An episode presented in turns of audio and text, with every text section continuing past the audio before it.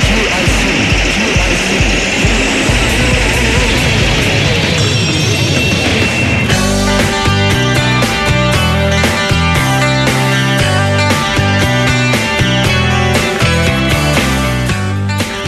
えー、私が嫌いなものの一つに靴というのがございまして靴を履きたくないんですね。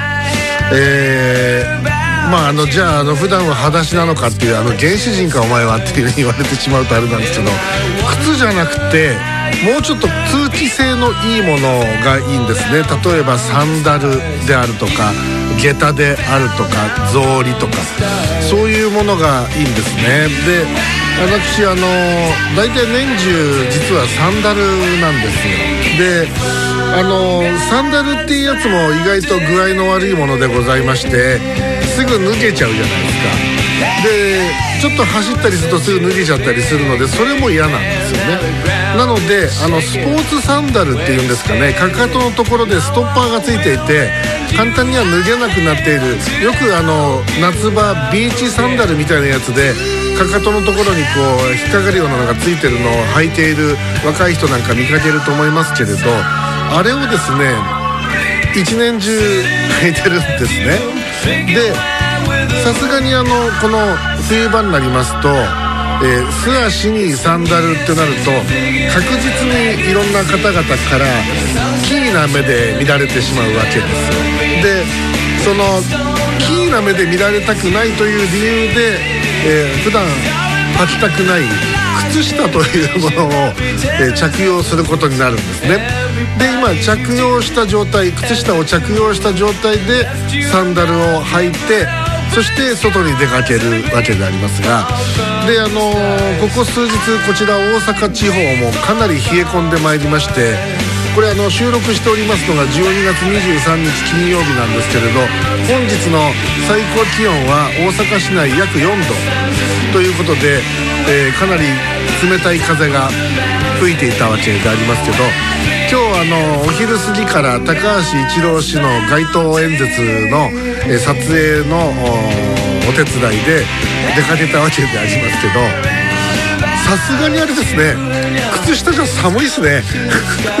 あのいや寒いっていうかねあの土台私バカなのであんまり寒いとかって思わないんですけどさすがにあのその足先の温度が急に下がっていってなんかその親指の先あたりの感覚がなきなくなってくるっていうこれほっとくと凍傷になるぞっていうそういう感じがいたしましてここは山奥なのかとかってそんなことを思ったわけでありますけどお送りしてまいりましょう。QIC ケムールインサイダークラブこの番組は FMC 関西新大阪 FMC 今日は G スタジオからオンデマンド放送でお送りしてまいります。お相手は榎田信也門と。はい。足先回路が手放せないエッグです。そして FMC 九州。新新はいらない。水前寺公園 FMC、えー、サテライトスタジオにいるやつはこいつだ。ああのー、ややっと歯医者行くぞキラウヤユコです。なそういう意味が分かんないですけどなんですかやっと歯医者に行くぞっていうのは。ええ、ああのー、半年点検を10月にはがきが来て、ええずっとほったらかしして、やっと、ええ、あの予約して、え、はい、い行くぞと。あ行ってらっしゃい。はい、ねはい、あの、今年の、ええ今年の虫歯今年のうちにっていう。うちそうですそうです。ああそう虫歯じゃないですけどね定期点検ですからね。あそうですか。実際何ヶ月空いたる空いてるんですか？あだから十だからえっと10月にハガキが来たんでもう2ヶ月。ああ。はい、もうその間にねもういろんなものが進行していましてね。ええーえ、皆さん、歯磨き粉、歯磨き粉ですよ。ええ、いいですね。歯磨き粉。えっと、歯磨き粉。ええ。えー、歯磨き粉でいいでしょう。なんて言うんですか。別に歯磨きでいいんじゃないですか。歯磨き粉でいいと思います。こがいるんですね歯磨き粉だよね。だって歯磨き粉だよね。今時歯磨き粉なんて使ってる人いますか？だってみんなチューブに入って。えじゃあなんてなんて言うんですか？じゃあみんな。え？デンターチューブ。ほら言わない言わない。絶対言わない絶対言わないよねみんな。絶対言わない、ちょっとそこのデンタルを取ってくれないかな。いやいやいや言わない言わない。歯磨き粉っていう歯磨き粉。あ皆さん何使ってます？歯磨き粉。えっ、となんか石鹸歯磨きっていうやつ。石鹸歯磨き。えありますね。歯磨きって？シャボン玉石鹸とかいたところが出してるのあまあまあまあそういう感じですね、えー、はい、あの科学的なものをなるべく使ってませんそういうそういうそういうことです、えー、はいはい、えー私はあれですねサンスターのガムですね、はい、ガム？サンスターのガム。あ、あガムですね、それ聞いてどうするんですかあなた？いやいやあのー、それってあの歴長いですか？皆さん。歴長い、うん、結構。まあ私も多分10年以上ガムを使ってんじゃないですかね。おすごいですねそれいや別にあのこだわりがあるわけじゃないけどいつも買ってるもんだからついつい同じもん買ってるってだけの話でだから人からなんかサンプルとかもらったらそれ使ってたりしましたよ、うん、なんかあのなんだアクアフレッシュとか、うん、あのあ懐かしかですねアクアフレッシュあれもあれだろ今もないのあれいやちょっと見かけんですね最近。私も最近その、うん、石鹸歯磨きばっかりデンターライオンとか使ってるんですかデンターライオンいやいやいやもうえっ、えー、とねちょっとメーカー忘れましたけど、ああ、はいあれなんだっけ、タバコライオンとかあったよね、なんかね。昔こう、カンカンに入ってた。あれ、あれこそ歯磨き粉ですよ。そうですね。あの、おっさんがね、使って粉ですね。そうそう。昔、菅原健二さんかなんかが CM やってましたね。あの、タバコ水がね。そうそうそう。や、ヤニ取りの。はい。ええ。まあまあそういうことで、うん、別にそんな話から始めたくはならなかったんですけど あいやいやいや、あのあのあのしみしみていくとあの高いのを買ったんで、はあ高いじゃないですか、シミテクトって。いや、買った買ったことないから分かんないですけど。あ、本当ですか？ええ、私、あの、4、500円ぐらいするんですよ。まあ、そんなびっくりするまあまあ、その、あの、お大きさにもよりますし、あれでもよる、私、4、500円の歯磨き粉って、うん。何が違う？ですよ。いや、まあ、いいんじゃないですか？あの、やっぱりですね、染めないです。染みない？はあ。あ、そう趣味テクトっていうぐらい。ええ。よかったですね。あ、いや、すみません。はい、はい、すみません。はい、ありがとうございます。お便りに行きたいと思うんですけどね。はい、はい、すみません。えー、フロス使います？皆さんとか言って。いや、フロス？お、お、お手紙言ってくださいね。いや、あの、あれ、あの、なんていうんですか、あの、あの、糸ようじみたいなやつは使いますよ。ああ、使いますよ、私も。はい、はい。デンタルフロス使ってますよ。ええ、そんな、あの、偉そうなもんじゃなくて、あの、普通にダイソーで買ったやつですけどね。あ、私もそれです。私、クリニカです。ああ、そうですか。はい。高えばい、高え。え、ということで、すみません、もう、いいでしょうか？失礼しました。。えー、長野県長野市からいただきました。49歳公,、えー、公務員ラジオネームタチション大魔王。ありがとうございます。たたた大変です。はい。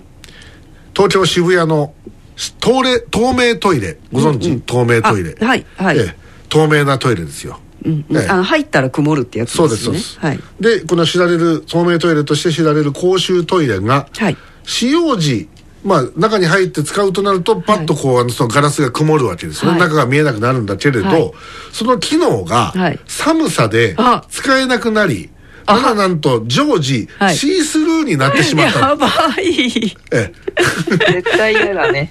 えー、で、まあ仕方なく、これあの、その、なんか、まあ、スイッチを入れても、すぐにパッと曇らなくなっちゃったらしいですよ、温度が低くて。なので、こうスイッチ入れてしばらく経つと曇るらしいんですよ。うんうん、で、もうしょうがないので、うん、もう曇りっぱなしに設定を変えて、はい、もうあのシースルーでない状態で今使ってるということのようです。えー、木をてらった機能というのはここ一番で弱いものですよねっていうことでいただきました、はい、だから別にシースルーにする必要なんて一つもなかったでしょ、うん、これは、まあ、目的でシースルーにしたかったんですかね。やっぱあれじゃない？中であの悪さするやつがいないようにっていうのもあったかもしれないですよ、ええ、トイレの中でこうあんなえ防犯っていうか、うん、あんなことやこんなことをするっていうのも中にはありろそうですね。確かに防犯にはなりますかね、えー、あのーうん、ねアンジャッシュの渡部がどうのこうのとかってあったじゃないですか。多目的多目的アンジャッシュの話を出してくるとちょっと、ええ、うん、まあ中にはあの見て見てっていう見て見てっていう人も中にはいるかもしれませんから。えでも、えあのなんかボタンを押せばシースルーじゃなくなるわけでしょ？結局同じじゃないんですか？いや、これ、その、なんていうんですか、多分人が入ったら自動的にセンサーかなんかが働くんじゃないのかな。うん、でないと、意味がない。だって使い方がわからない人いたらどどうしようもないじゃないですか、うん、えそしたら同じことじゃないですか？入ったらだって。いや違う違う。だから例えば目の不自由な人とかどこにスイッチがあるかもわかんないだろうから多分人が入ったら自動的にセンサーが作動してあの曇るようになってると僕は思いますよ。でそれが、その曇るのに時間がかかるようになっちゃったもんだからさあ問題だっていうことになってるわけですよ。これが。すぐ曇んなくなっちゃったという。ええだからこっちは早くおしっこしたいとかってうんちしたいとかって言って入ったのかかもしれないけどいつまでたっても曇らないっていうことになって困ったなって話になったわけでしょ？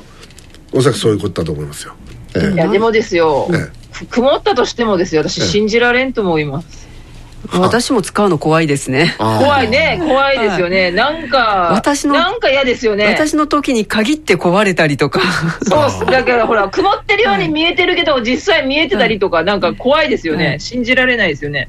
まあ、実はこう、ハーフミラーになってて、向こう側から、犯人に間違いないですか？こいつ怖い怖い。そういうあの逆ミラーならなんかオーストラリアかな？あるんですよ。はいはい。あのこ中にいる人からは、ええ、見えるんだけど、え、外に外から見るのはあのマジックミラーです。外からは見れないっていう、まあそういうアダルトビデオがありますもんね。ね騙されてたらどうしようとか。あの そのそのその車が走ってるの結構見かけるそうですよね。あそうなんですか、ええ、専用のその車両が、はあはあ、ええ、よくあのツイッターとかで維新じゃなくて？違う違う。あのその AV の専用のやつあ見かけますか？あれ。あ東京とかであそうですね、まあどうなんですかね。使わないな私は。だからまあ木をてらってるわけですよ、これは、だから木をてらってるものってのは得てしてこういう時に弱いという。だってこれあれでしょ？だって、例えばこれおそらく電気であの、はい、そういう仕掛けができてるはずなんですけど、はい、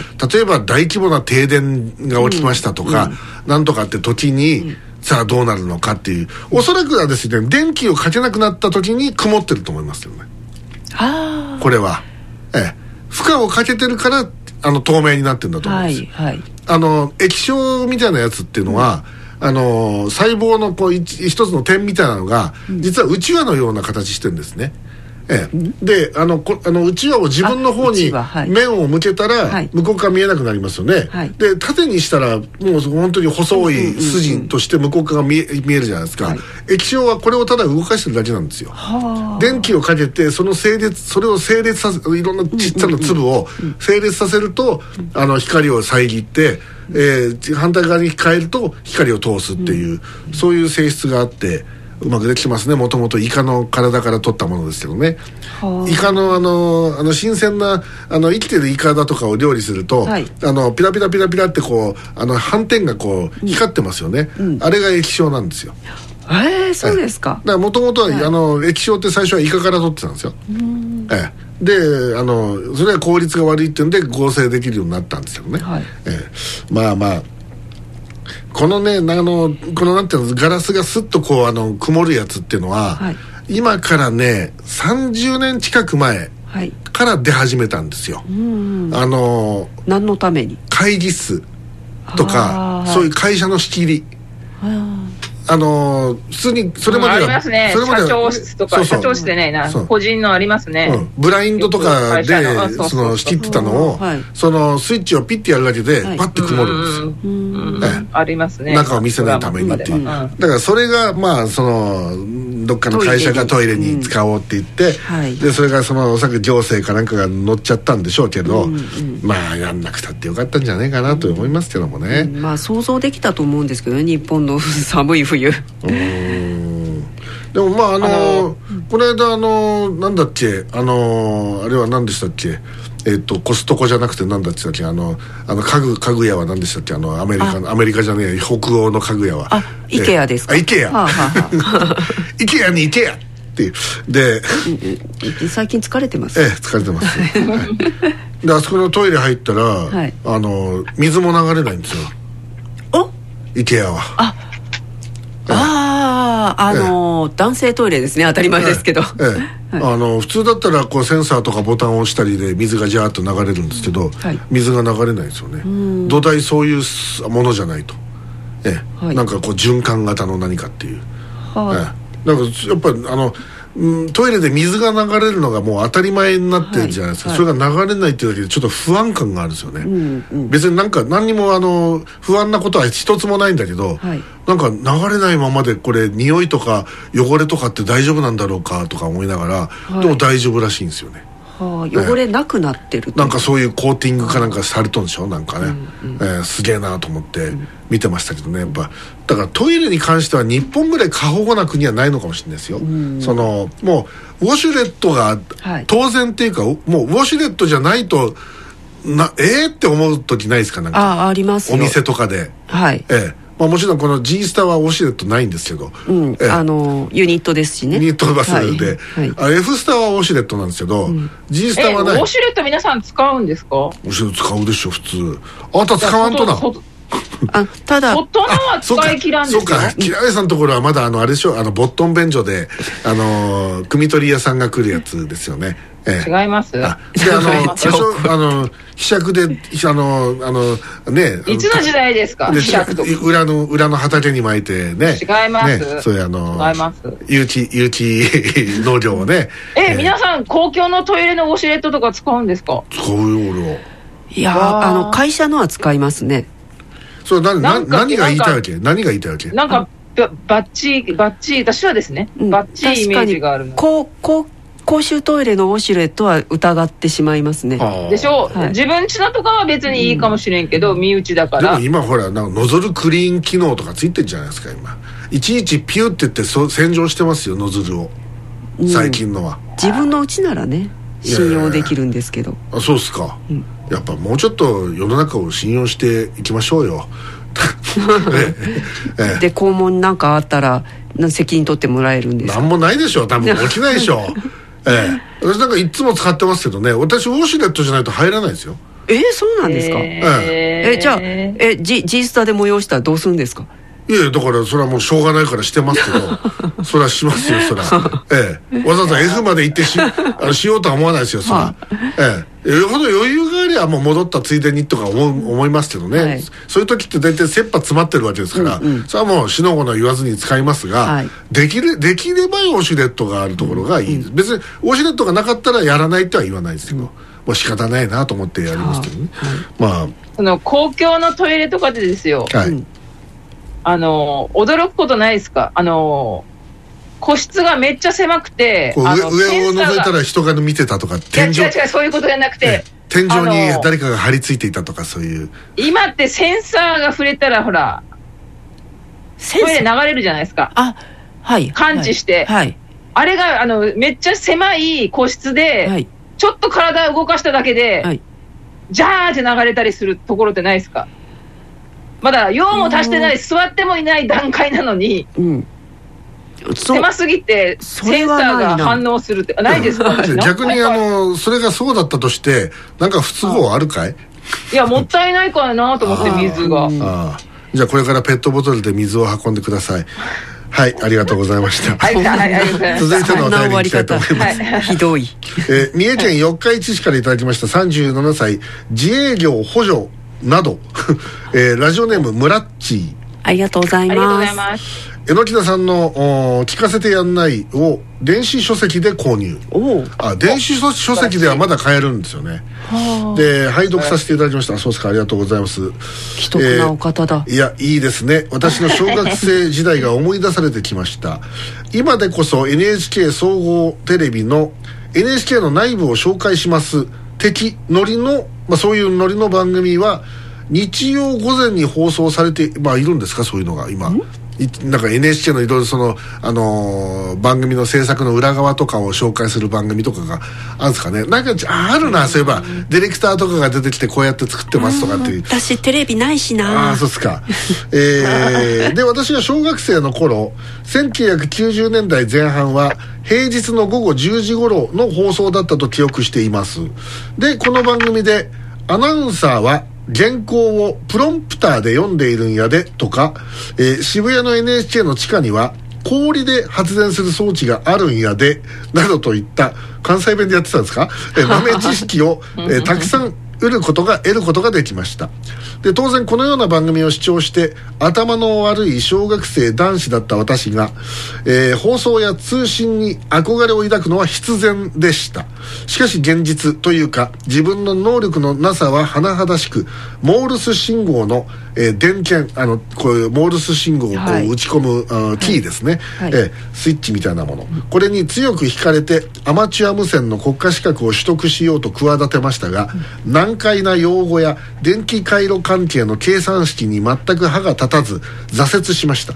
でこれが1度目。1度目の挫折ってことですかね、はい、で、えー、次の機会は中学に入った頃でしたが、うん、でしたか、えー、自宅近所の書店でテレビ技術教科書というタイトルの上下巻に分かれた書籍を目撃した時でした、はい、えこれを読破すればテレビが完全に理解できると早とちりした頭の悪い中学生男子だった私はこの上下巻セットを購入、うん、できるはずもなくかっここの本は確か1冊2700円と、えー、高価でした、うん、えー、まあ書店に足しげく通いなんとか立ち読みで読破。そそれはそれよ読破できませんでした。あできなかった、えー、専門用語は3分の1くらいは分かりましたが数学の用語でまたもやあ、えー、つまずいてしまいました。微分積分や解析は当時の私には理解の範囲外で立ち読みも続きませんでした。これが2度目の挫折。で思い余った私はいかん。このままでは吉本工場に売り飛ばされるかもしくは松竹新喜劇に門沸かされて藤山甘美三代目を襲名させられてしまうと他人には理解不能な危機感に取りつかれ、うん、そうだ。それ危機ですかね。そうだアナウンサーになろうと自宅にあった家庭用のテープレコーダーに自分自身の肉声を録音し再生いたしました。でテープレコーダーのスピーカーから流れてきたのは獣の声でした。ここれがこれが自分の声。えこの日をもって私の放送や通信に対する憧れは夢そして妄想へと変化しました。結局私は中学を卒業後数学が苦手なのにもかかわらずいやだからこそ工場系の専門学校に入学、えー、入学式の3日後その専門学校の図書館に初めて足を踏み入れて書家、まあ、本棚を、えー、物色していたところ私の視線の先には例のテレビ技術教科書がありました、はあ、もちろん上下巻揃って、うん、私はこの運命の歯車の空回りに天を仰ぎました。ちなみにこの図書館には小松左京作品小松左京の作品を目当てで行ったのですがそこに日本沈没はなく首都消失とさよならジュピターがありました、うん。えー、まだまだ書き足りない、えー、書きたいことはあります、えー、今回はこの辺で失礼しますということで 大変な長文で壮大なストーリーをいただきました、はい、えー、そうですかまあ巡り合わせというものが、まあ、うん、悪いとこういうことになってくるという一つの例なのかもしれませんが、えー、そうなんですね。そういう数式を理解しないと放送ってできないんですか？放送っていうものはまあできますよ、はあ技術のはい、その例えばメンテナンスであるとか設計だとか、はい、そういったことになってきたらそれはあの数式だなんだろうっていうのは必要になってくるわけ。え野木田さんそれやってるんですか？いややったわけです。はあ。ええ。え私文系ですけどね。はあ。ええ。数学は大の苦手ですけど、うん、ええ、目的があると私飲み込むんですよ。だからいきなりそのそれでそれこそ微分積分だ三角関数だって出てきた時に、はい、これ何のためにやるのかわからない。目的意識がないと、はい、まるで学ぶ気がしないんですよ、うんだから高校の時にその三角関数が出てくるじゃないですか、はいはい、ね、サインコサインタンジェントの理屈は分かるんですけど、うん、何のためにそんなものをやんなきゃいけないんだと思うと、うん、もう土台頭に入らないです、うん、しかも教えてる教員が大っ嫌いなやつだったんで もうそいつの声聞くのも嫌だったんで、はでもうあの全然頭に入らないまま高校を卒業し、で大学はまあ途中で辞めましたけど、まあ働き始めてでそうすると榎田榎田君あのねあの今度お願いしたい仕事があってね、うん、あなんですか。あのね録音スタジオの設計なんだよね、はあ、できるよね。え？あもちろんです。小声？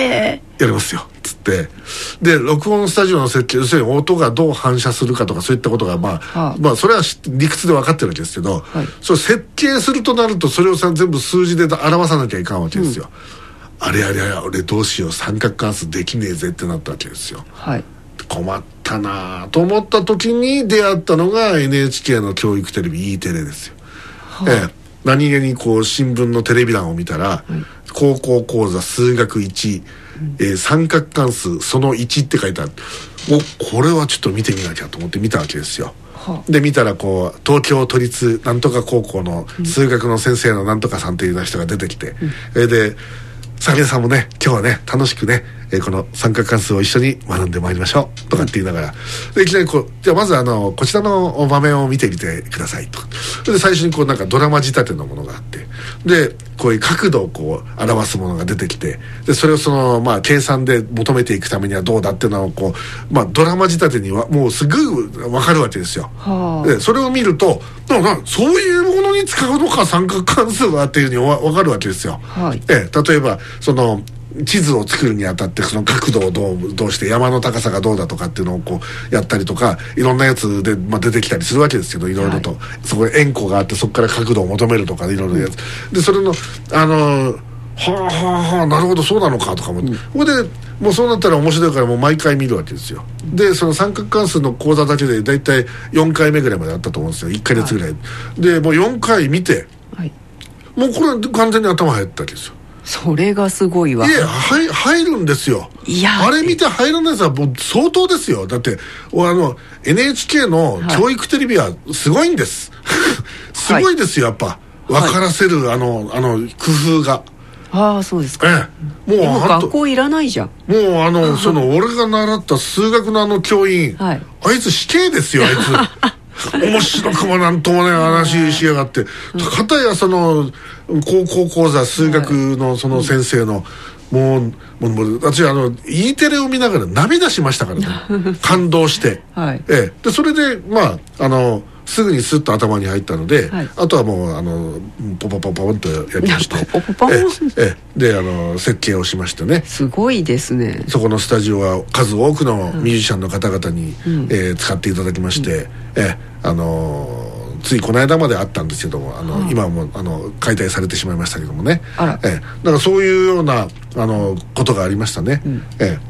なまあ ええアマチュア無線最初からあれですか？うんあのえっ、ー、と今なんて言うんだっけ？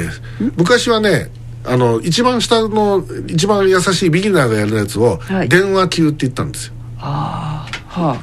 これはあの4級っていうのかな今は。はいはい。で次が3級じゃないですか、はい、これが電信級ってやつなんですよ、うん。ええ、で、えー、2級1級ってあるんですよ、はい。ええ、で1級っていうのは、まあ、あの一級アマチュア無線技師っていう資格なので、うん、略して一山って言ったりするけど、はい、え一山を取ると、はい、もうあの電波だとかが自由自在にもうあの出力もあの、うん、出せるし、はい、もう本当海外の人と通信するなんて簡単にできるような資格なんですけど、ただ取るのは大変ですよ。はい、えうちの資格がいるんですね。もちろんもちろん。でうちのおじは一山でしたけど、うん一山とあと多分陸上無線技師とかも全部あもう全部持ってる会場も。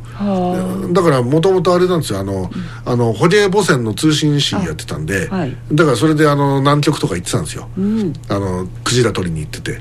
ええ、すごい、ええ、でそれやめた後に金貸しになりまして何屋金融道のあのものすげえややばいやつになりましてね、はい、ええ、こうあのあのガレージが、うん、大阪でいうとモータープールってやつですよ、うんうんうん、ええ、あの7台置いてあるんですよ車がこうシャッターがなこう7台あって全部開けると全部がおじの車で。全部フォルクスワーゲンビートルですよ、うん、7台、うん、えで色が全部違う。7色、えバカでしょ？なんでフォルクスワーゲンばっか。いやあの全部これなあの借金のカタに集めたんやっていうそういう恐ろしいですね本当に、えまあ、そんな話はどうでもいいんですけど。私あれですよ。だからあの電話級です私電信級持ってないですああそうなんです、ね、4級は持ってますけど、はい。えもう全然使ってないですけどね、うん、えコールサインもありましたけど覚えてないですね、うん、えで電信級になるとトン2ですからやっぱあのモールスを覚えないとどうしようもないですよね、はいはい、えまああのモールス信号でいつも会話してるキラウェイ優子さんなんですけどどうですか？モールス信号はいつも。いや知らないですね。家族とねあの今帰ったよとかっていうのもあのトトトとかつつととつとか携帯があるのにいらないですってそんなの。いやこれ今今モールスを覚えておけばいざという時に助かる可能性が出てきますよ。例えば船に乗っていて船が転覆しまして船底に溜まっているわずかな空気で、えー、かろうじて生き延びている木田上優子がその時モールス信号モールス信号を知っていればそこで何か硬いもので靴底かなんかで船底を叩いて私はここよと連絡することができそういう映画がたまにあったりするじゃないですか。あの 海相手側が知らない限り無理でしょ。そうですね、ええ、とりあえずとりあえずトトトツーツーツートトトさえ覚えときゃいいわけです別に知らなくてもこう叩いたらなんか音が聞こえたら誰か反応しますいやでもでもやっぱりあの あのせめてトトトツーツーツートトトを覚えとけば。わかります？トトトツーツーツートトトは SOS ですか？SOS ですよ。あななんか映画で見たな。ああ。映画で見なくてもあの昔あのピンク・レディーの SOS という、はあ、あのピンク・レディーのデビュー曲から2曲目ですかね、はい。えー、デビュー曲が「ペッパー警部」2曲目が SOS SOS ありました、ね、SOS の冒頭イントロのところで「はい、あのトトトツーツーツートトトトトトツーツーツートトト」って入ってます。えそんなんありました？えそっからダガダガダガダガダガダガダガダガダラララララララララって始まるんですよ。えでこれがえでこれが問題になったんです。これ普通にラジオでかけるじゃないですか、はいはい、そうラジオの電波で、はい、トトトツーツーツートトトが流れるわけですよ、はい、でそれは本当に SOS を発してることになっちゃうので、うんうん、これはまずいっていうんで、うん、で急遽あのー、その再プレスされる時には、はい、トトトツーツーツートトトがカットされたんですよ。ええ。というそういうエピソードがございますね最近のディレクターとか知らないからそのまま書いてますよ、うん、昔はそこの部分カットしてましたやばいっつって。えじゃあ今 YouTube で YouTube は別に電波じゃないからああそうですか、ええ、あなるほど。で今今もうそういう SOS っていうのは基本使ってないですから、うん、ええ、あの緊急避難信号みたいなの別にあるので、はい。ええ、だからまあまあ昔の古き良き時代の連絡方法ですよね、ホイッスルとかはなんか持ってこおきたいなとは思いますけどね。ああ私は常に持ってますけどね、うん、ね、あれはね声出さなくても吹けばねあれは届くからですね。タイタニックですねタイタニックとかねいろいろなんかありますよね、私はタイタニックは見てないので、えタイタニックあそうそうですね。タイタニックも吹いてました、出てきますね。はい。そうですね。そえあとは何ですかこのテレビ技術教科書は読みましたけどね。うん。ええ。だからテレビ修理できますよ私。最近のでもこの今もう修理できないですね。逆にもうぶもうあのユニットごと基盤ごと変えないとどうしようもないんで、うん、昔はあの例えばこれコンデンサーが死んでるよっつってコンデンサーで変えるとか、はい。はい、あこれトランジスタがとかっつってやれたんですけど、はい、もう今はもうできないですね、ええ。ということで、えー、これ液晶なんですかね？だからこのスタジオのテレビですか、液晶テレビですねこれはね、はいはい、今今液晶テレビしかないですよ逆に言うと。ブラウン管がまずないし。なんか液晶より最新の何かってあるんですかね？ありますよ、はい、あのあの EL あのあの UTEL というやつです。はあ。ええとか。それはどれくらい普及してるんですかね？UTEL はまだまだですね。だいぶ一頃よりは増えてきたけどそれよりあの一番かわいそうなのがパナソニックだとかが一生懸命作ってたプラズマってやつですよ。ああそっかそっか、ええ、はい。プラズプラズマのためにあれ何十億もインフラかけて工場を作ったのに、うん、もう今今やもう滅亡してしまいましたから、ね、ベータみたいな存在ですかね？ベータどころの詐欺じゃないですねええ、いやそそれなりに才能あの性能はいいんだけど、はい、ままず電気食うのと発熱が多いのとか、うん、まあまあ時代に合ってなかったということですね、はい、まあそんなこんなでございます。液晶ですよね今じゃあ。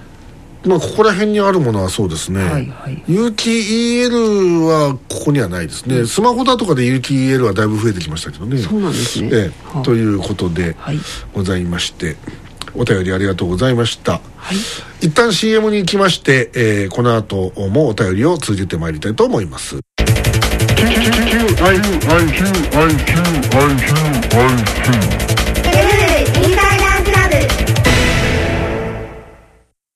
せっかく借りたんだから返すのは嫌。